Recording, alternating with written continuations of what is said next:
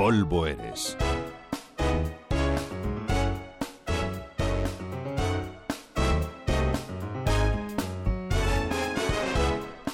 Debe de sentar fatal hacerte famoso en vida y que luego tu tumba la ocupe uno que pasaba por allí.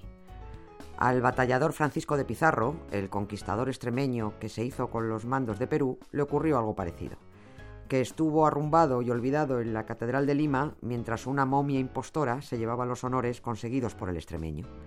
Menos mal que la antropología forense vino a poner las cosas en su sitio en los años 80 del siglo pasado y que posteriores estudios en el año 2008 ratificaron las conclusiones.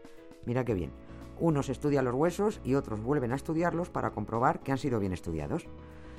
Pizarro nació en Trujillo, en Cáceres, y se largó muy jovencito a hacer las Américas.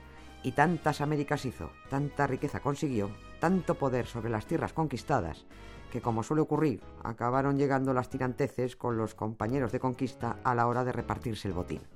En una de estas diferencias, a Pizarro se lo cargaron en Lima.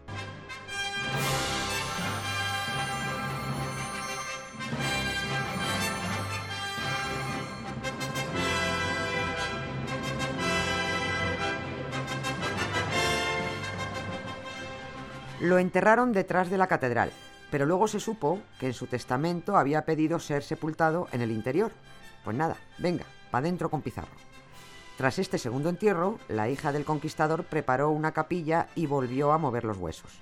Pero luego un terremoto sacudió Lima, lo que obligó al traslado de Pizarro a otra iglesia. Cuando el extremeño volvió a su sitio en la catedral, aún sufrió un par de mudanzas más, hasta que, llegados al final del siglo XIX, Perú quiso conmemorar el 350 aniversario de la muerte de Pizarro y decidieron que mejor hacer el festejo con él delante. Así que un comité científico, bastante manta, por cierto, bajó a la cripta a intentar localizar al conquistador. Encontraron una momia muy maja, muy tiesa ella. Los religiosos de la catedral les dijeron, ese es Pizarro, y los científicos de pacotilla se lo creyeron. Se estudió la momia muy malamente se bendijo y la colocaron en una urna de cristal del altar mayor. Llegamos a 1977 y en la Catedral de Lima se ponen a hacer obras. Aparecen entonces dos cajas, una llena de huesos y otra donde dice, aquí está la cabeza del señor marqués don Francisco Pizarro. Genial. Y si aquí está la cabeza, la momia que está expuesta desde hace casi 100 años en el altar mayor y que tiene la cabeza puesta, ¿de quién demonios es? Los antropólogos e historiadores peruanos se enzarzaron en una discusión sobre cuál de los dos era Pizarro, hasta que decidieron llamar a un experto estadounidense que llegó, vio y sentenció. La momia del altar era un farsante.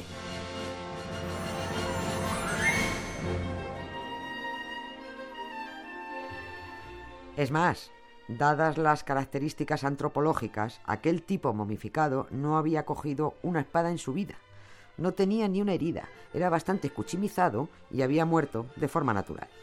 Cuando se analizaron los restos que aparecieron en las cajas de la cripta, se comprobó que las heridas que presentaban el cráneo, las costillas y las vértebras, con marcas de espadazos por todas partes, se correspondían con las heridas que recibió Pizarro al morir.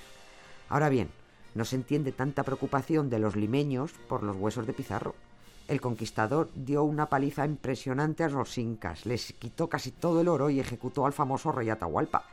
Se les debe de haber olvidado las mil perrerías que les hizo. Por la momia usurpadora que ocupó el lugar del conquistador, no pregunten, se fue a freír espárragos. Nieves con Costrina, Radio 5, todo noticias.